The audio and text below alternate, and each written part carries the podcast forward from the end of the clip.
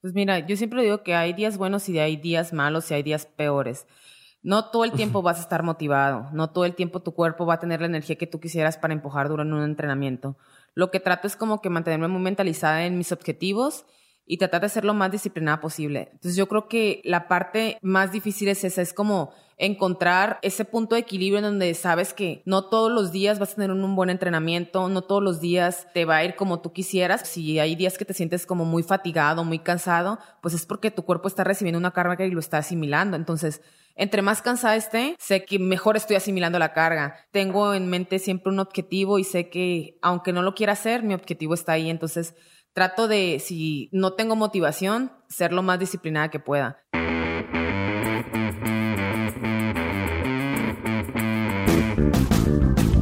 Hola a todos, yo soy Diego Barrazas y esto es Dementes, el podcast en el que me dedico a tener conversaciones con aquellos que se han atrevido a crear su propio camino y que todos los días toman acción para acercarse a cumplir sus sueños. Todo esto lo hago con la intención de desmenuzar sus experiencias, entender su forma de pensar y tratar de encontrar entre su historia todos los aprendizajes, las herramientas y la inspiración que necesitas tú para tomar decisiones y dar el siguiente paso hacia adelante. Hoy tengo el gusto de presentarles a un orgullo de nuestro país. Ella es la atleta Brenda Castro y Brenda a sus 30 años, además de ser campeona en múltiples competencias nacionales y obtenido los primeros lugares en las principales competencias en Latinoamérica, ha logrado ser la primera mujer latinoamericana en participar en los CrossFit Games, la competencia más importante en el mundo del CrossFit a nivel mundial. También ha sido nombrada Fittest in Latin America en el 2016, 2017, 2018 y 2019. Además de todo esto, participó en la versión estadounidense del programa Exatlón y es fundador y head coach de CrossFit Tigran, su propio centro de entrenamiento y el cual ha sido cuatro años consecutivos el mejor equipo en Open CrossFit Games en México. Hoy Brenda me cuenta sobre toda su trayectoria y los aprendizajes que ha tenido en el camino, así que espero disfruten mucho este episodio y se den cuenta de que nunca es tarde para empezar.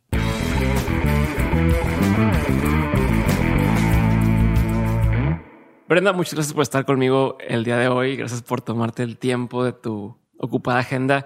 Y algo que te quería decir y, me, aguanté decirme ahorita antes de que empezáramos a, grabar es que justo antes de que vinieras me puse a ver otra vez todos los videos que tienes en YouTube, todo lo que has publicado y no pude evitar ponerme chinito. Especialmente hay un video eh, en el que apareces en el 2015, súper chiquita, hasta la voz diferente, todo así como la, la, la presencia, como la seguridad. O sea, que pues sí, pues igual sí podemos y sí quiero. 2015, luego 2016. Em, y luego aparece la clasificación o cuando en el 2018 eh, clasificas a los CrossFit Games y, se ve súper emotivo. Vi la competencia completa. Este, estabas hecha un mal de nervios en lo que te da el resultado y no.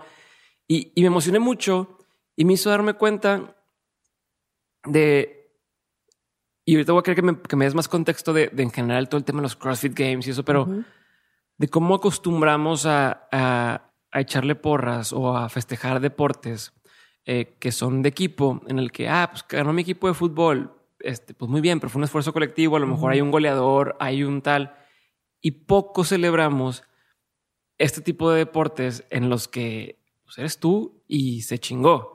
Y y bueno, y para mí a lo mejor estoy cagando, a lo mejor me va a haber gente en contra, pero tiene mucho más mérito el, el hecho que, que tú con fuerza bruta y, resistencia y mentalidad y, pues, todo el tema que tenga psicológico, lograste clasificar algo que, que ninguna, ninguna latina había logrado hacer antes, ¿no? Entonces quería como empezar por ahí. Primero ponnos por favor en contexto para que la gente entienda la magnitud de qué es que sea la primera latina en clasificar en CrossFit Games, qué significa que hayas pasado del, en, del 2015 a 2017 del, del lugar 700 cigarra del mundo al lugar 26 del mundo. O sea, ¿puedes ayudarme a que, a que entendamos la magnitud de esto, por favor? Pues mira, yo creo que, eh, bueno, ese video también me sigue poniendo a mí la piel chinita y yo creo que cuando necesito una motivación, mi mejor motivación es ver ese video y ver como todo lo que, lo que me ha tocado pasar para llegar hasta donde estoy, ¿no? Eh, primero, yo creo que hay mucha gente que no entiende qué es CrossFit o simplemente cree que es una palabra. CrossFit es un deporte, en mi perspectiva, cuando lo haces a nivel elite, un deporte muy difícil porque tienes que como englobar muchos deportes y ser muy buena en muchas cosas al mismo tiempo sin descuidar otras. Entonces engloba como muchos deportes olímpicos. Tienes que ser buena nadando, corriendo, eh, tienes que ser fuerte, pero al, mismo tiempo tienes que ser ligera. Flexible. Y, híjole, sí, entonces es como un poquito complicado. El CrossFit tiene ya algunos años. Eh, con más auge, sobre todo en Estados Unidos, en Europa, en, otros lugares. Aquí en México prácticamente tiene poco y en Latinoamérica pues también prácticamente tiene poco y pues muchas personas creerían o creen que tal vez estamos como muy separados del nivel todavía que tiene Europa o Estados Unidos. Clasificar los CrossFit Games para mí era algo, y yo creo que para todos los latinos, es algo que realmente lo veíamos como imposible. Pero el CrossFit Games, no te interrumpe y te voy a interrumpir aquí un chingo de veces durante toda la plática. Los CrossFit Games es la competencia. la eh, principal, la más grande del mundo. Es como las Olimpiadas de nuestro. De, como el Mundial de los que juegan fútbol. Eh, o sea, el CrossFit Games es eso. Así es. O sea, para darte una idea, por ejemplo, las personas que se inscriben para crear unos CrossFit Games en un clasificatorio, estamos hablando de arriba de 300 mil personas, de lo cual de esas 300 mil personas eh, se dividen por regiones y en cada región pasan las 40 mejores y de esas 40 mejores solamente va una por región. Entonces, eh, al final del día, de esas 300 mil personas, solamente asistimos 40 personas a, a, esa competencia. Entonces, si es algo complicado, por ejemplo, a nivel Latinoamérica, a mí me tocó participar ese año, el año pasado, contra alrededor de las 15 mil 15 mujeres que se inscribieron en el clasificatorio y pues al final de esas 15 mil, pues fui la que se ganó su pase a los games. Entonces, si es algo como que, de repente te pones a ver números, sí, te pones a ver números, estadísticas y pues ya entiendes como la magnitud, ¿no? Dices, ¿en qué momento? O sea, es un resultado que tal vez no te, no, no te esperas y que de repente te llega y dices, ay caray, o sea, ¿en qué momento pasó todo? Y, y la verdad es una satisfacción bien padre. O sea, los games es nuestra máxima competencia y es donde está lo mejor del fitness a nivel mundial. Estás hablando de deportistas que en su tiempo fueron olímpicos muy importantes o gente que es muy especializada en ciertos deportes y que se complementó con otros deportes y ahora es buenísimo haciendo CrossFit. Entonces, está lo mejor del fitness, se puede decir a nivel mundial. O sea, los atletas más completos son los que van a los CrossFit Games. ¿Y qué sentiste al momento de, que te dijeron? Porque, vaya, fue lo que estuviste trabajando varios años, de perdido, creo que fueron unos cinco años desde que oficialmente quiero llegar a los CrossFit Games, ¿no? Eh, ¿Qué se siente cuando estás ahí parada y para quien no sepa, eh, entre al, al, al, post y va a ver el video que voy a compartir ahí. ¿Qué se siente cuando estás ahí parada con la bandera esperando que te digan si clasificaste o no y te dijeron, sí clasificaste? ¿Qué se siente? Ay, híjole, yo creo que durante mi vida deportiva pasé por muchos momentos muy malos y realmente en algún momento llegué a dudar de que se me pudiera dar. Entonces de repente estar en ese escenario, saber que ya estuviste todo un fin de semana sufriendo y llevando tu cuerpo al límite y de repente nada más estar escuchando que, pues, estar ansiando que, que la presentadora diga tu nombre. Yo creo que son los minutos más largos de mi vida los que he pasado y ver, voltear al público, ver a mi familia, ver a mi entrenador, ver a la gente como que está con esa esperanza de escuchar Brenda, Brenda. Lo único que pasaba por mi mente era cierra los ojos y que digan mi nombre, que ah, digan mi nombre. Porque aparte estaban hablando en portugués, ¿no? Y que, de que, what the fuck. Entonces, escuchar de repente el que Brenda Castro es la representante en Latinoamérica, híjole, no sabía si lo estaba soñando, no sabía si era real, no sabía si habían dicho por error mi nombre.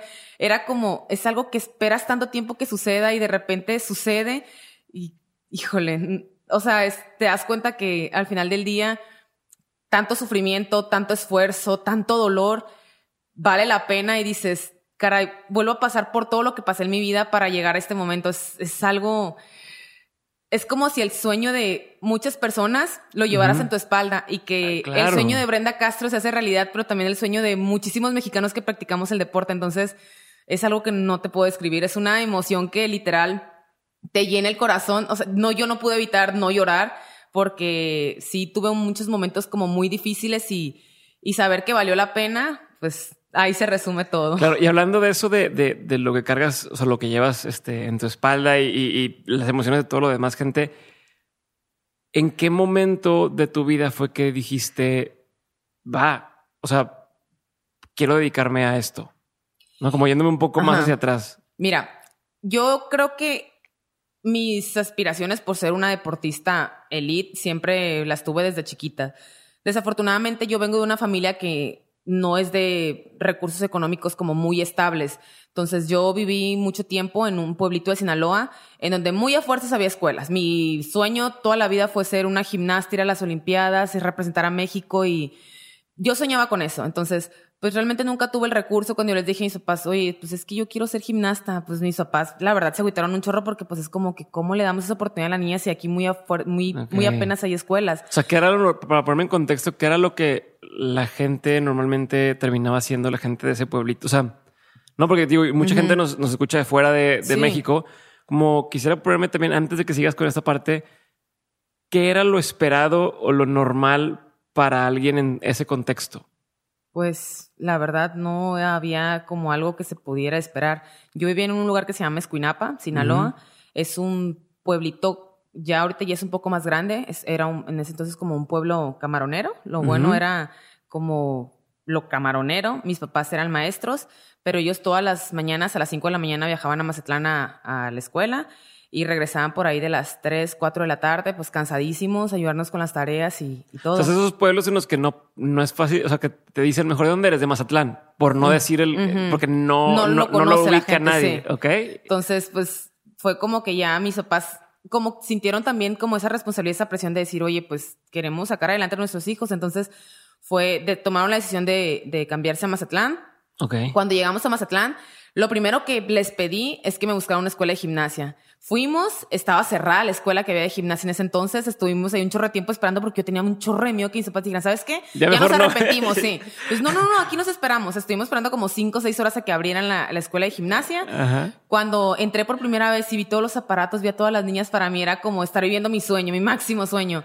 ¿Cuántos años tenías más o menos? Tenía siete años. Ok, estabas chiquitita. Pues se puede decir que empecé grande para. Ah, bueno, sí es cierto. Yo he visto que, empiezan a los. Bueno, a los cuatro. Daniel Corral, que estuvo aquí, empezó a los tres años, cuatro años, claro. Entonces entré y para mí era como un sueño. O sea, yo no quería juguetes, yo quería ser gimnasta. Entonces ya mis papás preguntaron por el precio de la mensualidad y todo, y era como que. Ay, caray, pues nos vamos a tener que privar de un chorro de cosas, pero bueno, la niña quiere ser gimnasta, pues vamos a darle la oportunidad. Y cuando empecé a tomar mis clases, todo, la verdad me fue muy bien, empecé a avanzar muy rápido, mis entrenadores se sorprendieron mucho porque yo creo que tenía tantas ganas que esas ganas como que me hicieron salir adelante muy rápido. Me empezó a ir muy bien y justamente cuando estaba como llegando a, la parte padre de, de, de mi deporte, tuve una lesión que me tuvo que retirar de la gimnasia y los doctores me dijeron que pues prácticamente nunca en mi vida iba a poder hacer ningún ejercicio pesado porque tenía un problema en la columna. Entonces me retiraron de la gimnasia y me dijeron, ni se te vaya a ocurrir hacer ningún ejercicio pesado porque te vas a tronar la espalda y te vas a quedar en silla de ruedas. Y pues veme aquí. ¿Y cuántos años, cuántos años tenías? O sea, ¿Cuándo me retiré? Ajá, cuando diste gimnasia y luego cuánto tiempo pasó para que dijeras, ya no puedo hacer gimnasia. 11 años. Ok, o sea, sí le dedicaste bastante tiempo de tu infancia. casi cinco años. Pues que si fueron a, tus 16, 17, no, se empezaron para las matemáticas. Entraste a los 7. Y terminé a los 11 años. 12 ah, años tenía aproximadamente. Ah, 12, años. Pensé que lo hiciste durante 11 años. No, no, no. a los, bueno, bueno, sí, no, ah, entonces también fue corto. O sea, fue muy corto. No, no tuviste oportunidad. Exacto, no tuviste oportunidad de, de, de, desarrollarlo al 100%. Y, y, y mira, un paso más atrás, ¿de dónde sacaste lo de la gimnasia para empezar? O sea, pues tu familia o alguien estaba metido en, eso, hacían deporte. O sea, ¿de dónde salió el quiero, yo, yo quiero esto? me acuerdo yo que eh, muy apenas tenía memoria y estaba viendo el canal, eh, estaban las Olimpiadas y me tocó ver a un atleta de Estados Unidos, Shannon Miller. Cuando yo la vi, dije, wow, esto es como si fueras un superhéroe y yo quería ser superhéroe. De chiquita todos los niños queremos ser superhéroes, entonces era como lo más cercano a ser un superhéroe, volar y, brincar y entonces fue como que me, me encantó me encantó lo que vi y pues desde ahí me, surgió el gusto viendo las Olimpiadas. Ya, y entonces, a ver, entonces llegaste, dieron, dio, ese momento en el que tenías 11, 12 años y fue, ya no, ya no puedes hacer nada. Ya no puedes. ¿Cómo te sentiste en ese momento? ¿Qué, ¿Qué pasaba por tu cabeza? Pues imagínate, cuando a una niña le quitas su ilusión más grande, pues se te cae el mundo encima. La verdad sí estuve como un poco de tiempo como muy deprimida, eh, ya no le encontraba sentido como a nada, pues me dediqué prácticamente nada más a la escuela y pues ya estuve mucho tiempo desde entonces sin hacer nada hasta que entré a la no universidad. No haces nada de deporte, no haces ni de bajo impacto. Nada. Ya es que dicen natación porque... Nada, nada. O sea, realmente para mí era la gimnasia o nada. O sea, es extremo. Entonces Ya cuando Y llegué... ahí todavía nadie conocía el CrossFit. O sea, no era un, no, No. era un tema. No ni era un- siquiera. ni, siquiera era un tema. Bueno, en Estados Unidos ya, pero aquí pues nada. Ajá. Entonces ya cuando y quería estudiar la universidad, les dije a mis papás que me quería venir a estudiar aquí a Monterrey. Y pues fue como que, ay Brenda, bueno, pues vamos a estirar y te vamos a ayudar para que te vayas a estudiar a Monterrey. Pues ya cuando vine aquí, estaba en la universidad normal, estaba estudiando ciencias políticas, porque dije, bueno, si no puedo ser una superhéroe, voy a ser gimnasta, si no puedo ser gimnasta, voy a hacer política, porque mi sueño siempre era como hacer algo en la sociedad, hacer algo bueno. Entonces dije, pues yo con mi ilusión de querer ser política y me gustaba realmente todo lo que englobaba la carrera, me vine a estudiar aquí ciencias políticas, entré a la universidad, empecé a trabajar para ayudar a mis papás con la escuela. Claro. Y en el trabajo, justamente un amigo me dijo, mira Brenda, a ti que te gusta un chorro eso de los deportes acá extremos. Yo, ¿De ¿qué? dónde? Ajá, ¿de dónde? Dije, bueno, me dice, hay un deporte nuevo aquí en Monterrey que se llama CrossFit. Mira, te voy a enseñar unos videos. Así como cuántos años fue eso, porque yo me acuerdo que Hace cuando se puso de moda, sí, que se empezó a poner de moda y todo el mundo quería. Hace como seis años. Y me dice, mira, de hecho te voy a enseñar el video de una chava que fue gimnasta como tú y mira todo lo que hace. Me acuerdo que cuando empecé a ver ese video fue como, wow, dije, era lo más parecido a la gimnasia y estaba bien padre porque era hacer muchísimas cosas y aparte era muy poco tiempo el que tenías que estar realmente en el gimnasio y dije, oye, pues qué padre. Y luego, eh, años más tarde, gracias a Dios, se me dio la oportunidad de, de competir contra esa atleta que yo, con la que yo conocí el CrossFit. por la que te in- introdujiste al- Era mi, era mi super ídolo. Entonces Wow. después, años más tarde, me, to- me tocó competir contra ella, entonces fue como, órale, ¿De ¿quién, le iba a decir? Pero Sí. a ver, pero no te me adelante, porque. y entonces estabas ahí en, en tu trabajo. ¿Qué tipo de trabajo era? ¿Qué trabajo estabas trabajando? Trabajaba en municipio de Monterrey. Ok, es un trabajo de, de gobierno, de este, así super godines, como le decimos aquí, Sí. de, de tal hora a tal hora, este, día festivo nadie va y ni se hablan, etcétera, ¿no? Sí. Y te hiciste cuate, oye, chécate el CrossFit. Luego lo dijiste, voy, o dijiste "Es que pues me dijo el doctor que no podía. O sea, ¿cómo has seguido de esa herida? O sea, sabes, quiero entender el contexto en el cual estabas en ese momento. Pues realmente ni la pensé, o sea, ni me acordé de la lesión, nada. Fui y busqué un lugar donde hacer CrossFit. Y pues desde que tomé mi primer clase prueba, la verdad me gustó un chorro. Y yo recuerdo claramente que llegué a, mi- a tomar mi primer clase prueba y vi ahí a una chava muy grande y muy ruda. Yo dije, wow, yo no me quiero poner así. Típica, Ajá, sí. típica mujer de que no se quiere poner Sí. grande levantando pesas, ¿no? Ajá, Entonces sí, yo dije, como si fuera de hiciste tres pesas y ya se te creció todo. Y la vi y luego me dicen, no, no, no, a ver, Brenda, eh, no te vas a poner así, sí, no te vas a poner así. Y yo, bueno, ella me dijo, mira, ella es la mejor de México. Itzel. Ah, ok. Ella es la mejor de México y es una de las mejores de Latinoamérica. Y yo, ¿cómo? Sí, es que hay competencias de CrossFit y hay competencias muy grandes. Y mira, ve los CrossFit Games y me empezaron a platicar un poquito. Y ya fue cuando me hicieron el comentario de que, oye, y le dije yo, y es la única representante de México. No, hombre, hay como cinco, pero no, no, no, estamos hablando ya de chavas que en la vida, o sea, nunca vas a poder llegar a ese nivel ni nada. Los ¿Cuánto tiempo llevaban más o menos entrenando esas personas? O, Yo creo que dos, tres años. O sea, llevaban un rato, pero eran de esas que Sí, dices, eran- está súper dotada. Sí, ¿no? caray. Entonces yo las veía, ya me empezaron a pasar los nombres y ahí buen stalker, me puse como que a checarlas y pues sí dije, no, en la vida, nunca, nunca. Entonces Tu, tu complexión en ese momento, era flaquita. o sea, de, no débil, no sé la palabra, pero nadie te diría, ah, es que es súper atlética. Sí, no, nada, nada que ver, nada que ver. Entonces, eh, pues después de ahí que me, Me, empezaron me das mucha ilusión porque yo, yo- yo estoy todo flaquillo y quiero poder estar. Sí, se No, poder. pero, pero sí es difícil, ¿eh? Claro, realmente sí claro. es muy difícil. Entonces- Entonces, ya ahí empecé como yo a investigar más de, de qué eran los CrossFit Games y sabía que tenía que hacer un clasificatorio y una competencia regional y era un show para poder clasificar y pues que nunca había logrado una latina o una mexicana clasificar. Entonces, pues fue como, dije, bueno, yo lo voy a hacer por hobby porque me gusta y pues a ver qué onda. A los tres meses me dice, no, yo voy a ver una competencia aquí en Monterrey, ¿quieres entrar? Y yo, pues le entro. Total, competí, me fue súper bien en esa competencia, gané todo. Wow. Y desde ahí fue donde dije, ay, pues mira, no, no soy tan mala. O sea, luego, luego empezaste, competiste de tres meses, ganaste sí. todo y dijiste, de aquí soy. Sí, pero claro que competí en una categoría mucho más baja de la que soy ahora, pero pues ahí fue donde me empecé a entrar como la emoción y dije, bueno, voy a empezar a entrenar un poquito más. Entonces trataba como de darme mis tiempos de salir rápido a la oficina para irme a entrenar y pues así fue poco a poco. Al año me dijeron, no, y ya va a empezar otra vez el clasificatorio para escoger a las atletas que van a los regionales, porque no hacer clasificatorio.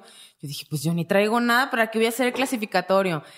Total, que terminé clasificando séptima de Latinoamérica. Y terminé clasificando como la mejor eh, mexicana a mis primeros Wow. regionales. Y es una experiencia que me O gusta sea, contar mucho. Ya estabas siendo la que tuviste. Sí. Sí, totalmente. Te maté el gallo, eso ibas a decirme, ¿ok? algo así, o sea, hay algo, es una, es una experiencia que me gusta contar mucho porque, pues a veces uno cree que las cosas como que son bien difíciles o son imposibles o, no mides la magnitud de tu potencial o no te la quieres creer que puedes ser una persona que realmente brilla. Y me acuerdo mucho que cuando me tocó entrar al escenario de competencia, yo muy apenas sabía bien qué era CrossFit. Entonces, estaba cumpliendo apenas un año de hacer CrossFit y cuando nos nombran a todas las atletas del último hit, porque vamos por, por eh, cierta numeración, por turnos, en el último hit estaban las atletas, las mejores atletas de Latinoamérica. Cuando nombran a todas y nombran a Brenda Castro, fue ahí cuando me cayó el 20 de que, a ver, no están todas las compañeras a las que yo en su momento admiré y que en la vida creí que las fuera a alcanzar. Ellas no están en este piso de competencia, estoy yo y soy la única mexicana que estoy con las mejores de Latinoamérica. Y ahí fue donde dije, realmente quiero esto para toda mi vida.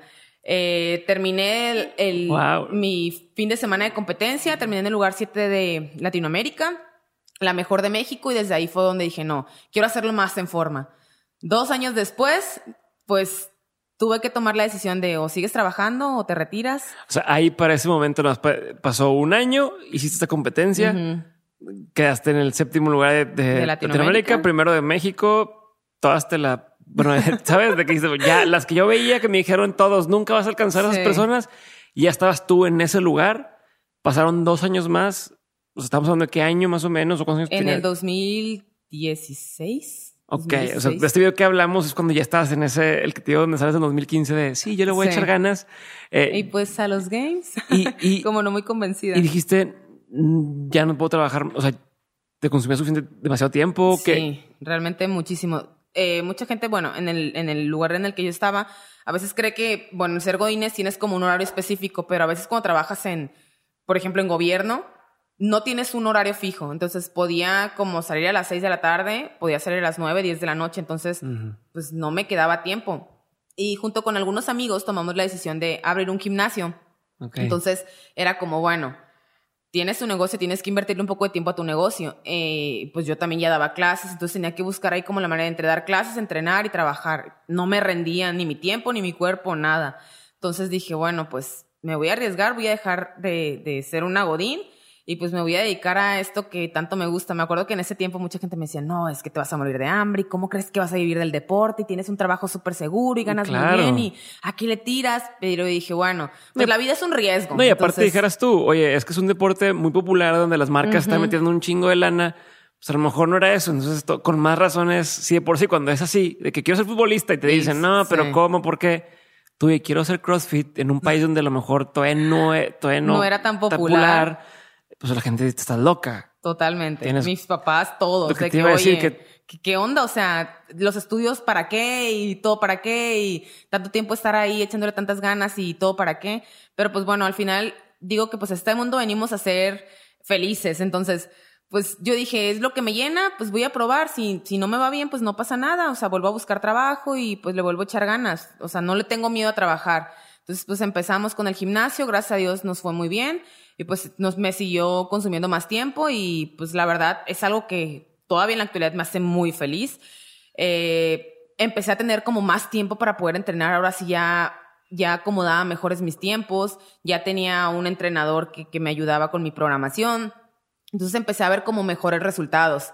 Y ya el año siguiente fue cuando se me dio eh, la, mi clasificación de nuevo en equipo, eh, tomé la decisión de ir en equipo, pues no logramos clasificar a los games. ¿Cómo es eso en equipo? Perdón para, para, entender. ¿Qué es la diferencia entre clasificar individual y en equipo? O sea, ¿cómo funciona? En equipo sí exactamente igual. Tienes que hacer un clasificatorio y clasificaban los mejores equipos a esa competencia o sea, dependes del resultado de tus demás compañeros para ver si en total suman lo suficiente para Así avanzar. Es. O sea, entre todos tienen que dar puntos y los que tengan más mayores, mejores, mejor puntaje son los equipos que clasifican a los regionales, que eran de los regionales donde se sacaba tu boleto para los games. Entonces, pues tomé la decisión de ir en equipo, pues no nos fue tan bien.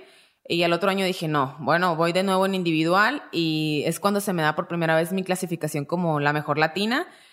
Y ahí fue donde siento yo que a mí, desde ese momento, lo que más me tumbó, que me afectó, fue el hecho de que ya en ese momento el CrossFit ya era algo muy grande aquí en nuestro país y en, y, en, Latinoamérica, que cuando se me da a mí mi clasificación como la mejor latina, empezaron a tupirme todo mundo de mensajes y todo mundo empezó a dar por hecho que yo iba a clasificar a los games y todo mundo empezó a... Empecé a Ah, sentir esa presión que no se siente chida. Sí. O sea, yo hago esto porque realmente me encanta, porque me gusta, pero de repente ya todo el mundo de que sí, eres la mejor latinoamericana, eres la mejor de México, tú tienes que ir a los games. O sea, yo tenía que dar un resultado a la gente. Es donde me empezó a comer. Y, un y te están poniendo las expectativas de todo el mundo, te las están reflejando a ti y tú pones el nombre Sí, de de México, en México en alto y de. Latinoamérica en alto y ahora es esto, esto que empecé mientras trabajaba y en un hobby que se convirtió, ahora ya Ya era México- una responsabilidad. Exacto. Me fue muy mal en esos regionales. Fue donde al segundo día de competencia quedé descalificada por no poder hacer un levantamiento. Una semana antes me enfermé horrible, se me bajaron las defensas. Yo creo que fue mu- puro Mucho estrés. estrés. Entonces me fue muy mal. Ahí sentí que el mundo se me vino abajo. Dije, sentí que le debía mucho a mucha gente, que, que todos iban a hablar de mal de Brenda. Claro, en, en, en ese momento mucha gente se volteó y sí, seguro eres un atleta nada más de tu gimnasio y ya saliendo fuera, pues pasa lo que les pasa a todos los mexicanos, que se paniquean contra los Ah, grandes clásico, y pues sí. vale. Entonces, mucha gente se me, se me volteó y mucha gente estuvo ahí de que no pasa nada, levanta la cabeza, sigue entrenando y dale. O sea, las derrotas te sirven de enseñanza si las tomas de buena manera. Entonces ahí fue donde creo que fue mi, mi parte más difícil en el deporte, donde realmente pensé en retirarme. ¿En Pensé que esto no era para mí, la sufrí muchísimo y después tomé la decisión de pues seguir adelante y dije, bueno, si no fue este año, voy a seguir intentándolo porque al final de cuentas no lo hago esto por deberle algo a alguien, lo hago porque me gusta. Entonces, mientras me siga gustando, pues le voy a seguir dando.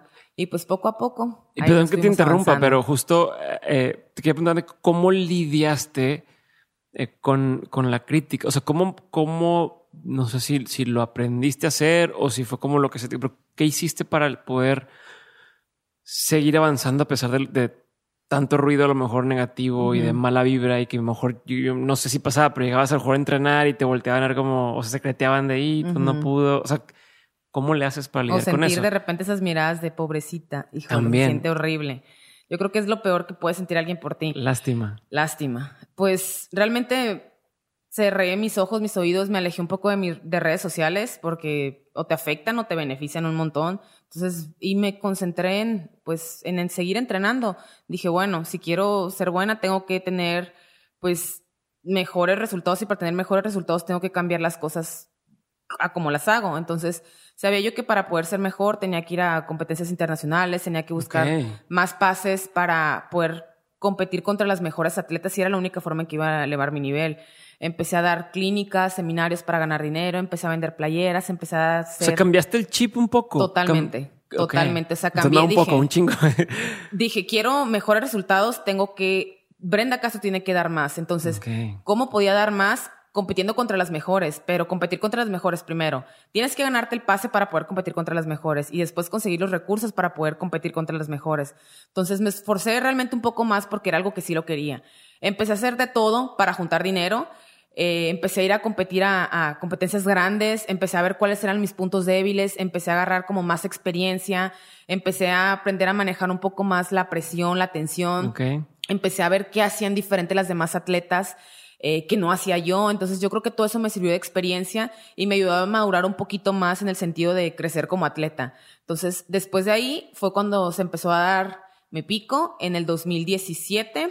Pausa ahí otra vez. Ya sé, y la gente que escucha de mente ya sabe que siempre interrumpo y, y lo No, que quieras. Pero, eh, y, y ahorita vamos a seguir, no se me va a ir el hilo de, de 2017, tu pico, pero ¿qué aprendiste en ese proceso que dices, pues quería aprender de los, de los, de los grandes y que hacen diferente y, y- y empaparme más?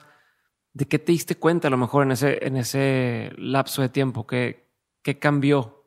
Pues lo principal es que pues nadie te regala nada. O sea, todo, todos los resultados de ellos eran porque en realidad trabajaban de una manera muy inteligente. No importa tal vez cuántas horas le dediques o que te la vivas entrenando todo el día si realmente no entrenas como inteligentemente. Y otra, yo creo que fue la parte principal que, que me hizo como que cambiar ese chip, es que los atletas extranjeros, lo más fuerte que tienen es su cabeza. Entonces, si ellos piensan realmente que son capaces de algo, de verdad, son capaces de hacerlo. Ellos van con una estrategia en mente y pueden estar sangrando, pueden estar muriéndose de dolor, pueden sentir que su cuerpo literal ya no puede más, pero ellos respetan mucho su estrategia, respetan y confían mucho en, en, el trabajo que tienen detrás y confían mucho en ellos mismos.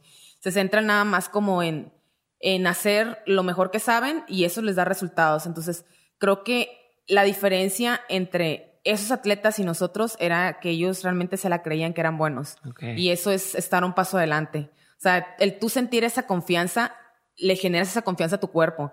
Y tu cuerpo realmente va a hacer lo que tu mente, lo que tu mente le ordene. Entonces, yo creo que fue como el mayor cambio que, que, y, y la mayor diferencia entre ellos y nosotros, que ellos están un paso adelante en creer sus capacidades, cosa que creo que nosotros sí, que seguimos teniendo como ese síndrome del, del, impostor y seguimos creyendo que pues es que sí vamos a llegar, pero somos tan buenos. Pues ahí está, hace poco que, estábamos en el mundial de, de, fútbol y la verdad es que no veo fútbol, pero sé, y todos ahí como que, oye, ¿qué onda que sí ganó? Y qué onda que, y nadie se la cree y no te la crees. Y es eso mismo, ¿no? De que, ¿por qué en lugar de decir, sí somos chingones y somos buenos, estamos con esa cosa? Sí. Pero, pero bueno, entonces lo que, a lo que ibas es esto, aprendiste esto en este momento, ¿no? Estabas en tu pico, lo que estás diciendo en el 2017, empezaste a alcanzar el pico. ¿Qué pasó? ¿Qué pasó? Pues que volví a clasificar a los regionales como la mejor latina y pues cometí algunos errores eh, que no debería haber cometido, no batí en algunas cosas. Pues me quedé a seis posiciones de poder clasificar, pero pues dije, bueno, ya estoy un poco más cerca. Muchos lo dijeron como, ay, otra vez. Otra vez nos diste esperanzas y otra vez no clasificaste. Jugaron como nunca y perdieron como siempre. Total. Entonces dije yo, bueno, para mí no fue una derrota, para mí fue estoy, voy avanzando, entonces voy bien. Mientras siga avanzando. ahí no te bajoneó como, como en la primera vez. O sea, no, para no nada. Fue, ya cambia, ya tenías otra mentalidad. Totalmente. Ahí ya fue como, a ver, no lograste tu paso, pero ya estás mejor que antes. Y ahí sí fue algo otra vez como muy difícil, porque en el 2017 me volteó a ver por primera vez lo que nunca había pasado, CrossFit. CrossFit, estamos como institución. Como institución. Entonces me volteó a ver en el Es como decir FIFA, NBA o algo así. Es. como el, el, organismo. La principal cabeza de CrossFit volteó a ver quién es Brenda Castro. Que está haciendo ruido esta persona. Y me invitaron a, de hecho, a un, a un Open, a un anuncio de, del clasificatorio porque se hacen por semanas.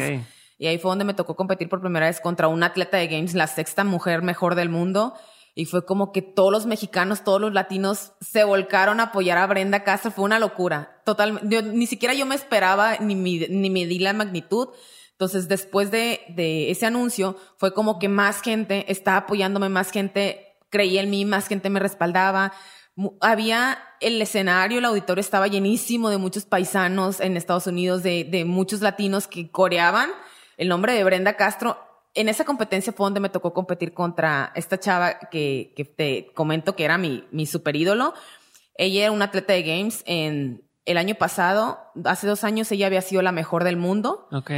Eh, y ese año pues estaba como queriendo refrendar su título, con decirte que cuando entraba al escenario y me tocaba competir con ella en el mismo hit, se escuchaba a veces más mi nombre que el nombre de ella. Era como. Es que los paisas son buenísimos para apoyar. No, hombre, total. ¿Y, qué cómo no te. O sea, ¿Qué pedo con la intimidación? O sea, pues estás viendo a tu, a tu estrella o a lo que a lo mejor admirabas al principio cuando de que no mames, como esta persona y ahora estás compitiendo contra esa persona al nivel, enfrente de todo mundo. Y queriéndole ganar el y pase. Aparte, ¿qué, has, ¿qué sientes? ¿Esto fue en el, en el, en el, lo que sale en el video de los latinoamericanos o 2017. No? Ah, 2017 todavía. ¿Qué se siente? O sea, ¿cómo lo, cómo lo manejas? ¿Cómo, qué piensas mientras estás parada al lado o por, por empezar la competencia? Pues mira, nervios siempre hay, pero uno tiene que saber cómo encaminarlos. Lo único que pensé es como, bueno, ya estás aquí entre las mejores de, de tu región, pues haz lo que sabes hacer y, y hazlo bien inteligentemente. Pues traté de... La volteas a ver, es contacto visual, te sortea de Pocas veces, pocas veces. Traté de no hacer mucho contacto visual porque sí, sí es algo difícil, pero eh, yo trataba de estar concentrada en, en, lo mío, lo mío, lo mío y en hacer lo mejor que pudiera y decía, con eso me alcanza, perfecto. Si no, pues le sigo echando ganas. ¿Crees, que, ¿crees que te ubicaba ella? O sea, ¿crees que sí? De que, sí. En esos, en esos regionales ya, ya me ubicaba completamente. El año que quedé descalificada fue la primera vez que competí contra ella y sí me pasó algo muy curioso. Llegué yo y pues yo toda emocionada porque estaba en el hit donde estaban las mejores, estaba en el hit donde estaba ella. Entonces fue cuando yo pedí, eh, antes de salir a, escenario, pedí que se me podían poner un juez que hablara español.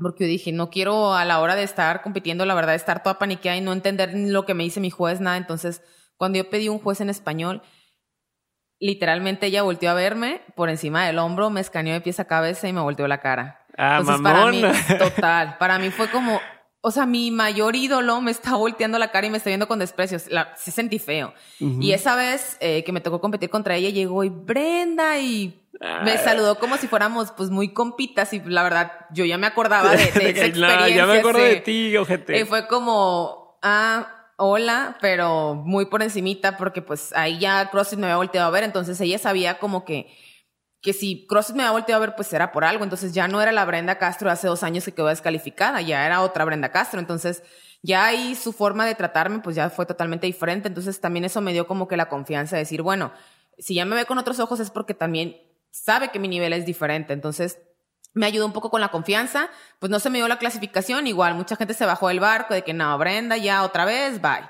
Y pues yo dije, bueno, pues lo voy a seguir intentando, o sea, no pierdo nada, sigo haciendo lo que me gusta y pues ya veremos. Y pues en el 2018, un año más tarde, pues ya por fin, por fin, después de tanto picar piedra, se me da mi clasificación.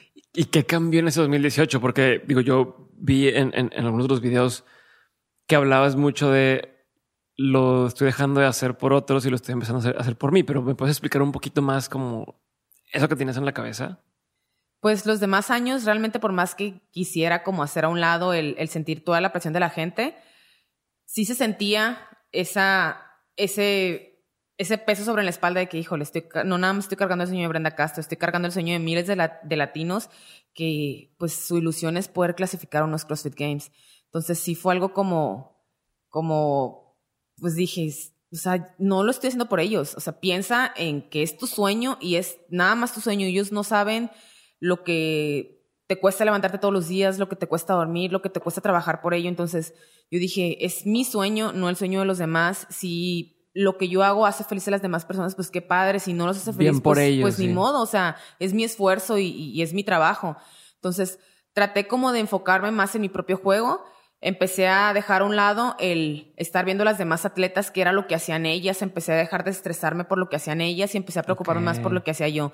Sabía que las cosas que ellas hacían estaban fuera de mi control. Entonces yo no podía dominar lo que ellas hacían o lo que las demás personas hacían. Lo único que podía dominar era lo que estaba dentro de mi control. Y dentro de mi control tenía que manejar la situación de lo mejor posible. O sea, hacer lo que sabía hacer de la mejor manera, no cometer errores y centrarme en mi juego, confiar en mi entrenamiento, confiar en mi capacidad, confiar plenamente en mí y pues de verdad creérmela, creérmela que si tenía tres años consecutivos siendo la mejor de Latinoamérica era por algo y no era algo que me habían regalado. Era un título que, que, pues a mí me había costado sangre, sudor, esfuerzo y muchas lágrimas, muchos sacrificios. Entonces dije, ahí está el lugar, ese lugar es mío y no voy a permitir que nadie me lo quite, porque es el lugar de Brenda. O sea, es el lugar que me ha tocado pelear durante mucho tiempo y ahora es el momento de demostrarlo. Entonces fue como, haz lo mejor que sabes hacer y pase lo que pase, no te rindas. O sea, no te rindas. Así sientas que no te está yendo bien en un evento, no te rindas, no te rindas, no te rindas. Y era lo único que pasaba por mi cabeza. No creas, fue un momento difícil porque justamente dos semanas antes, dos meses antes, en el pleno Open, antes de que fueran ya mis regionales y antes de que clasificaran mis regionales, tuve dos desgarres en la columna. No, Volvieron mis lesiones de hombre. columna. Entonces, yo realmente no llegué en la forma física que me hubiera gustado llegar a mis regionales, no llegué lo suficientemente fuerte, pero pues eso no fue impedimento para mí. Yo dije, bueno, ya tengo tanto, tantos años trabajando, luchando por esto, y no voy a permitir que una lesión me saque del camino que me ha costado tanto. Entonces, desde el momento que yo llegué, yo llegué sintiendo mucha confianza por mí. Yo creo que es algo que proyecté mucho eh, desde el primer briefing. Yo sentí que las demás competidoras ya me veían con un respeto, una admiración y me veían en otro nivel. Y ellas no sabían que yo por dentro estaba aterrada porque mi cuerpo no me, no me iba a responder como yo quisiera. Entonces, yo traté de proyectar la mayor seguridad posible, traté de hacer lo mejor que pude y pues al final, gracias a Dios, se dio el resultado. Hola, soy Diego otra vez y ya sabes que en menos de un minuto regresamos con el episodio, pero antes quiero hacerte una recomendación. Si estás escuchando este podcast, existe una gran posibilidad de que seas el tipo de persona que esté involucrada en muchísimos proyectos al mismo tiempo, que busca formas de ser más creativa, que sabe que su salud es clave y que no solamente sueña con hacer cosas chingonas, sino que ya las empezó a hacer. Si si eres ese tipo de persona de la que estoy hablando, entonces te recomiendo que pruebes Hack de Nutrox, un suplemento que a mí me ha ayudado a mantenerme al 100 y que tiene a mis amigos preguntándome que cómo es posible que me rinda tanto el día. Tomar hack a mí me ha servido para entrar mucho más rápido en ese estado de flow, o al menos es la forma más fácil que encuentro yo para escribir cómo me siento. Y si alguna vez te has sentido así, entonces ya sabes a lo que me refiero. Si no, entonces pruébalo para que veas de lo que estoy hablando. Entra a nutrox.com, n o o t r o x.com y usando el código de descuento de mentes obtienes un descuento del 20% en tu primer compra. Así que ya lo sabes, chécalo y seguimos con el episodio. Chingón, la neta está bien. Ya, ya que sé como que toda la historia detrás me hace todavía más emoción eh, eh, el, el, video y como la, el logro tan chingón. Y repito lo que, lo que pensaba al principio. es impresionante cómo, digo, no sé si te pase o no, pero si ven a un futbolista en la calle, vaya alguien le pide un autógrafo y si te ven a ti, a lo mejor no, no, no, no, ven la magnitud del, de lo que has logrado hacer. Y eso para mí, digo, de entrada, mis respetos Muchas gracias. Te admiro muchísimo, qué cabrón. Este, y, y quiero hablarte un par de temas aparte de, de esto que estamos hablando y, y, quiero también saber cómo te mantienes pues, pues motivada, ¿no? Imagino que llegan puntos en los que te dan eh, bajones del mismo tema del entrenamiento, a lo mejor entre competencias o lo que sea que digas, no, pues que tengo sueño, tengo hueva, quiero este, todos están de vacaciones y yo estoy aquí entrenando o viene Navidad y quiero estar rico en mi casa. ¿Qué haces tú para mantenerte con la energía, con la gasolina, con, con la actitud hasta arriba? Pues mira, yo siempre digo que hay días buenos y hay días malos y hay días peores. No todo el tiempo vas a estar motivado, no todo el tiempo tu cuerpo va a tener la energía que tú quisieras para empujar durante un entrenamiento. Lo que trato es como que mantenerme muy mentalizada en mis objetivos y tratar de ser lo más disciplinada posible. De verdad, hay días que no me puedo ni levantar de la cama. O sea, hay días que la parte más difícil es la hora de dormir. Me duele tanto mi cuerpo, estoy tan cansada física y mentalmente que es una desesperación no poder dormir porque de la manera en cómo te acomodes, así te empastilles para no sentir dolor, el cuerpo no te deja o estás dormida y del, mismo cansancio muscular te da unos espasmos horribles que te están levante y levante toda la noche y no tienes un sueño de calidad. Entonces yo creo que la parte más difícil es esa, es como encontrar ese punto de equilibrio en donde sabes que no todos los días vas a tener un buen entrenamiento, no todos los días te va a ir como tú quisieras, pero pues tienes que saber que todo es parte de la asimilación del entrenamiento. Si hay días que te sientes como muy fatigado, muy cansado, pues es porque tu cuerpo está recibiendo una carga y lo está asimilando. Entonces, entre más cansada esté, sé que, que mejor estoy asimilando la carga. Eh, por muy adolorida, muy cansada que esté, tengo en mente siempre un objetivo y sé que aunque no lo quiera hacer, mi objetivo está ahí. Entonces, trato de, si no tengo motivación, ser lo más disciplinada que pueda porque sé que esa, a pesar, va a ser la a pesar del, de la motivación, es como seguir el, el, mapita que tú mismo te planteaste. Claro, totalmente. O sea, yo creo que es muy difícil que alguien, o, y te mentiría si algún deportista o alguna persona te diga, no, es que sabes que yo siempre estoy bien motivado, porque no pasa. Y más cuando llevas tu cuerpo al límite todos los días.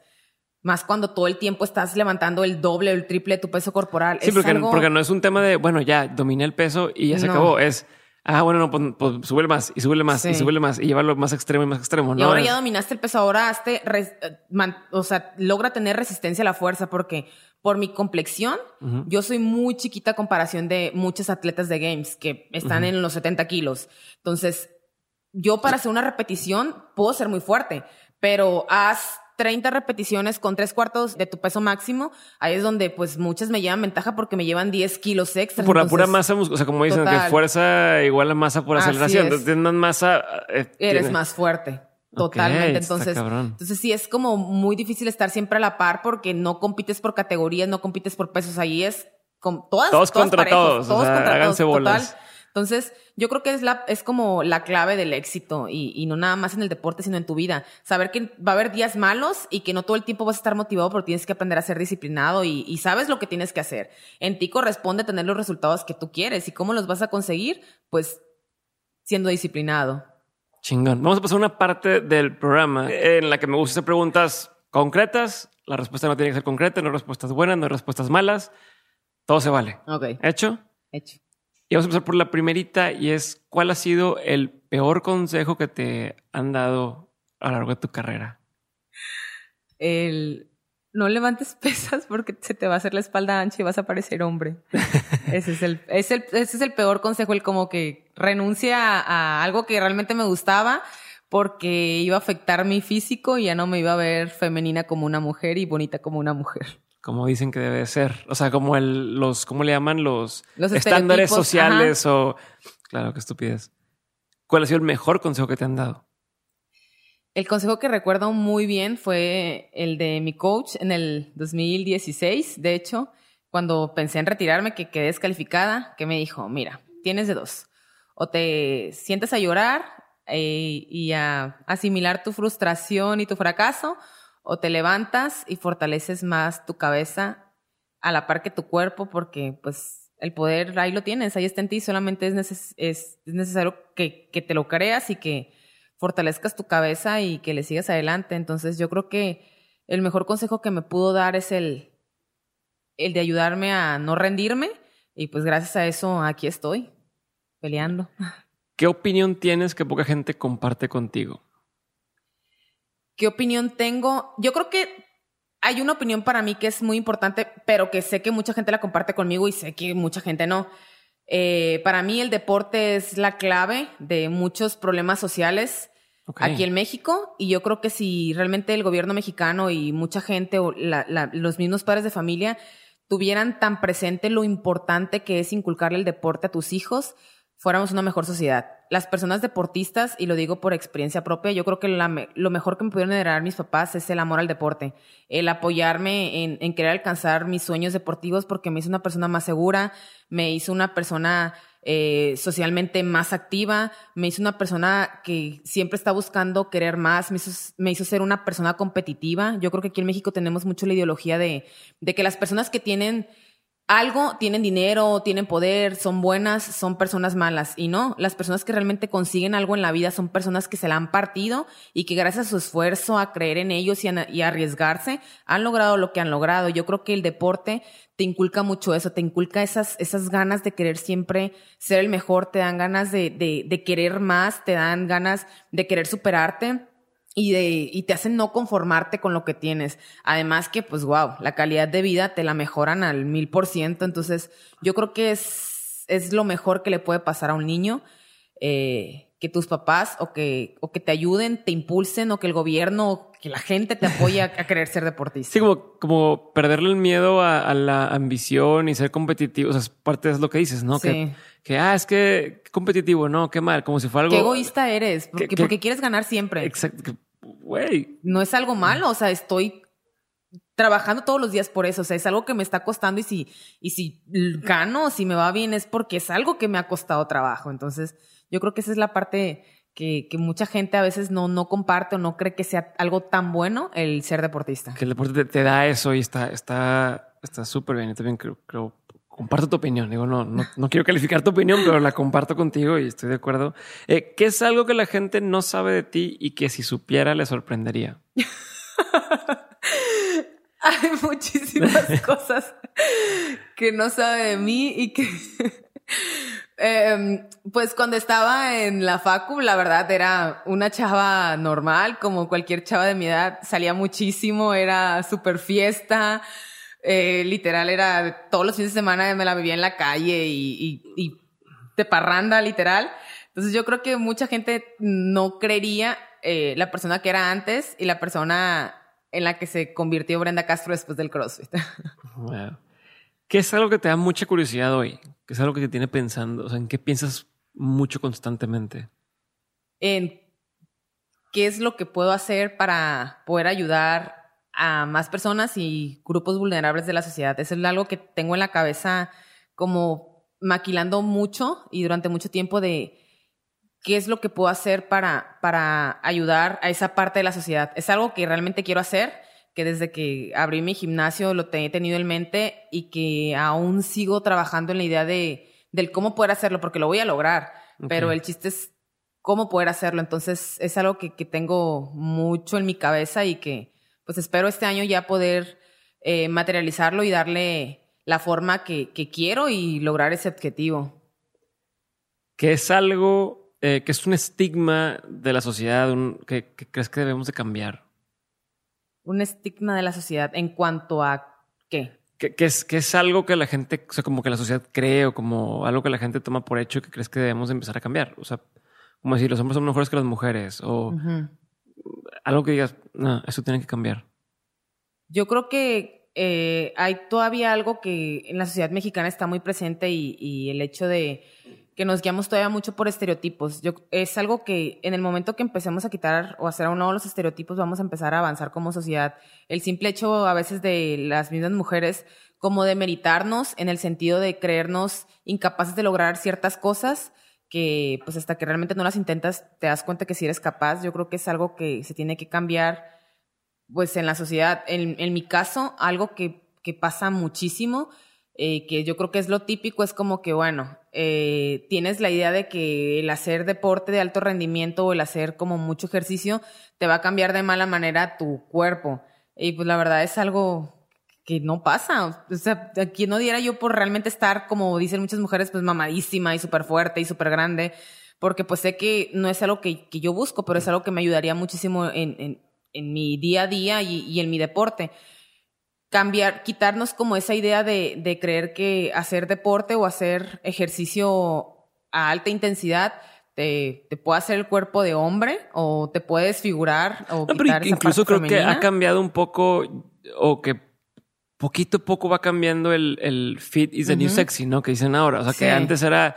Eh, ahora es, eh, cada vez es mejor visto el, el, tener un cuerpo atlético como estándar de belleza, que antes eso era como.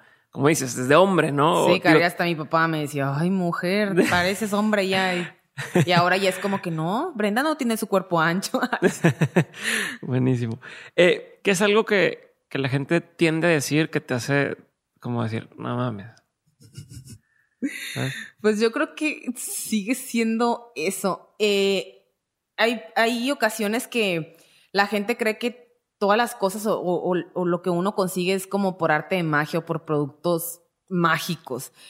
Eh, mucha gente no está dispuesto a trabajar realmente por lo que realmente quiere y cuando alguien consigue o tiene éxito en la vida siempre se lo atribuyes a algo, no a su esfuerzo, no a su capacidad, tal vez no, no a, a pues a todo el trabajo que ha tenido. Algo que me da mucha risa y que, lo sigo viendo y la verdad, en cierta, antes me, me causaba como un poquito de enojo y ahora ya la, neta nada más me da como mucha risa, es que yo veía muchas personas que escribían en redes sociales, no, pues es que todos los atletas que van a Games, pues todos se chochean y se meten en un montón de cosas y por eso tienen el nivel que tienen. Porque... Se chochean para los que están fuera de esteroides o se meten... se meten mugrero y medio para poder tener un mejor rendimiento físico. Entonces, cuando yo veo ese tipo de comentarios, digo, o sea, es gente que realmente tiene una capacidad tan pequeña y tienen una mente tan pequeña que creen que solamente haciendo uso de ese tipo de cosas uno va a poder brillar.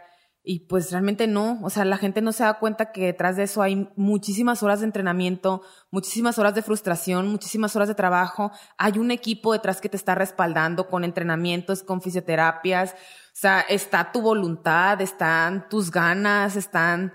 Hay, hay muchas cosas que uno tiene que hacer para poder llegar a ese nivel y que pues no hay productos ni hay cosas mágicas que te hagan estar en ese nivel, así es. Entonces, me sigue dando mucha, mucha risa, la verdad me da, ahora ya me da mucha risa que la gente cree que solamente usando ese tipo de cosas uno va a poder brillar en el deporte. Y pues realmente yo siempre digo, bueno, de repente sí, sí me enoja un poco el hecho de saber que hay mucha gente que lo usa y que es gente que está compitiendo contra ti, pero digo, bueno, al final del día, si la gente cree que ellos necesitan de eso para poder brillar en el deporte, sea cual sea, pues es gente que nunca va a estar a mi nivel porque pues tienen una mente tan pequeña que no se creen capaz de lo que su cuerpo puede ser capaz de lograr, entonces es gente que al final de cuentas me deja de preocupar y únicamente pues me dan, me dan risa sus comentarios. Entonces yo creo que es, es la parte que me sigue causando como un poco de gracia y de repente ahí medio me incomoda, pero bueno, es parte de... Ok, y una pregunta más, antes de pasar la última pregunta que le hago a todo el mundo, eh, sería en tema como de recomendaciones, porque mucha gente me dice, oye, ¿qué, qué, qué, qué, nos recomienda Brenda para leer o ver o, escuchar o tal? me gustaría hablar nada más brevemente de eso, si... ¿Hay alguna película, alguna serie, algún libro? No sé si tengas tiempo ni siquiera de hacer, pero que te haya marcado y has dicho, esto estuvo muy chingón, vale la pena leerlo o ver lo que si es una película, lo que fuera, o incluso si hay alguien quien sigas en redes sociales que digas, o en, Me gusta su contenido o así. ajá, algo que pueda recomendarnos. En Mira, yo lo, mi primera recomendación y siempre va a ser mi recomendación más fuerte es primero que encuentres una actividad física. No estoy diciendo que hagas CrossFit, sino que encuentres una actividad física que realmente te llene porque te va a dar una mejor calidad de vida en todos los sentidos, eh, tanto personal como físicamente. Y segundo, hay un libro que me gusta mucho recomendar, si eres deportista y si no lo eres también, que creo que nosotros tenemos que guiarnos y, a, los, a las personas nos, nos influye mucho el hecho de, que alguien te haga creer que eres capaz de hacerlo. Hay un libro que me gusta mucho, que es de un ex deportista aquí mexicano, que se llama Mentalidad de Tiburón. Ok. Eh, habla sobre unas leyes que tienes que seguir para poder ser exitoso. Me gusta mucho leer libros tipo de superación, libros que te dan creer en esa fuerza que uno tiene en su interior, que es la fuerza creadora que te va a hacer capaz de lograr todo lo que tienes en tu mente. Eh, yo creo que ese libro llegó a mí en un muy buen momento y la verdad, ahorita hasta si, si te enseño mi celular, lo tengo de, de fondo de, de pantalla y una frase. Eh, es un libro muy bueno, yo la verdad lo recomiendo mucho. Yo me lo acabo de topar, hace poquito me salió en, no sé si en, Instagram, en Facebook o... Es muy bueno. No sé si sacó un podcast, pero me acaba de salir eso Manuel ah, Sotomayor. Y, y ahorita que lo dices de que wow. Y es mexicano, entonces yo creo que apoyar la parte mexicana está padre. Y más cuando sabes que es, es, algo que tiene un contenido de buen valor, yo creo que está más padre. Ese es un libro que recomiendo mucho. Chingón. ¿Qué sigue para Brenda Castro? ¿Qué planes hay en el mediano y largo plazo en tu carrera, en tus negocios, etcétera? ¿Me puedes contar un poquito más? Pues que sigue para Brenda Castro, el, en agosto son los CrossFit Games, ya tengo mi pase, gracias a Dios. Entonces, pues seguir entrenando muy duro para poder estar ahí entre, entre el top de las mejores del mundo igual. Y sigue, seguir preparando mi gimnasio. Yo quiero que, que Tigran no nada más sea un lugar de CrossFit, quiero que sea un, un centro integral en donde tú llegues y te cambie la vida por completo. Eh, donde haya personas que te asesoren con tu nutrición, donde haya personas que te ayuden a lograr tus objetivos. Quiero involucrar en, mi gimnasio, más grupos vulnerables. Eh, quiero abrir algunas clases especiales y sin costo para, para gente con capacidades diferentes, que eso es algo que más adelante lo, voy, a, lo voy a promocionar. Eh, nos estamos preparando para, para poder dar un servicio de calidad a, esos grupos vulnerables. Tengo que hacer ahí algunas modificaciones en, en, los baños. Tengo que hacer adecuaciones para que hacerlo más accesible para todos. Entonces, ahí estamos poco a poco, es algo que, tengo muy en mente y pues espero que a la brevedad quede porque la verdad tengo muchísimas ganas de trabajar con esos grupos vulnerables.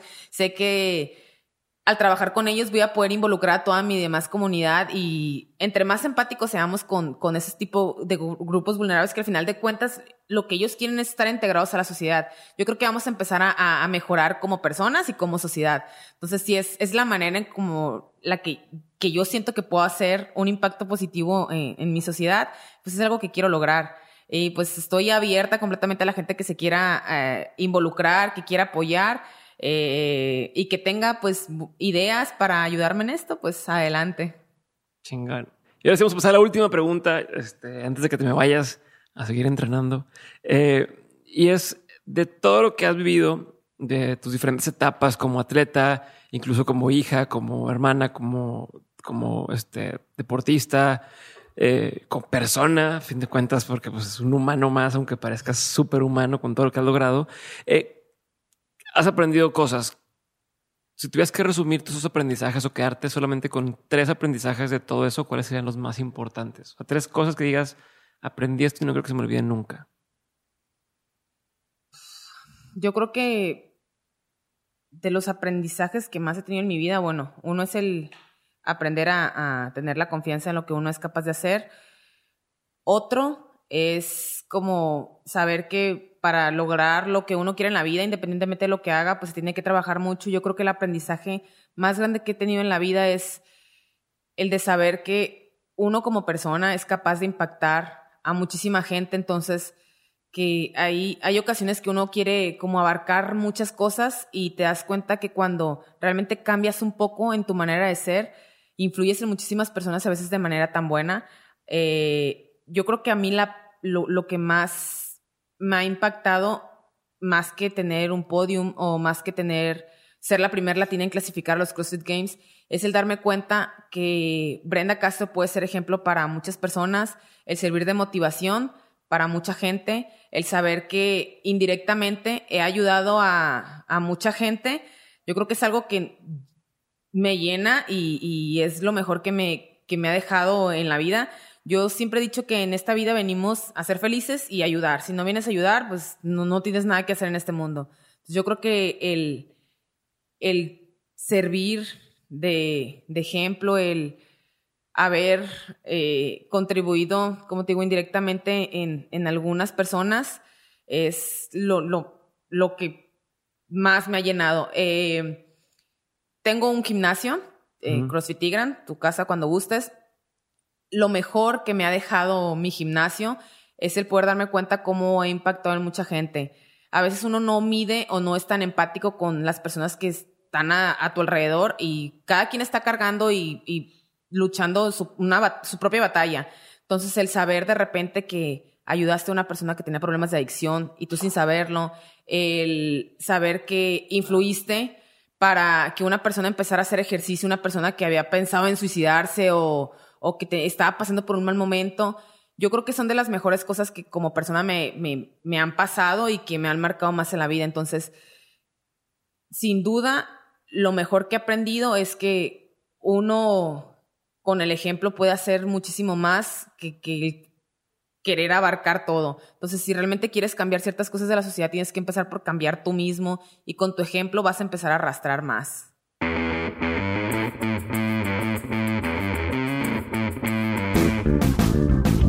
Gracias por haber escuchado hasta el final. Si te gustó y quieres apoyar Dementes, por favor no te olvides de presionar el botón de seguir si estás en Spotify y de suscribir en Apple Podcast. Esto nos ayuda a que cada día sean más las personas que descubren el programa y que así podamos seguir trayendo mejores invitados y mejor contenido. Además, te adelanto que a partir de junio los jueves van a ser de episodios especiales. Vamos a estar rotando entre los minisodios que ya conoces y los episodios de Dementes On School que tienen como propósito ser una mini clase de algún tema en específico. Espero los disfrutes y nos vemos la siguiente semana. No te olvides de seguirnos en arroba Dementes Podcast y en arroba Diego Barrazas para seguir aprendiendo. Un abrazote, nos vemos en el siguiente episodio de Dementes.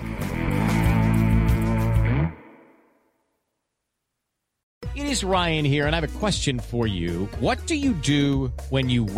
Like, are you a fist pumper?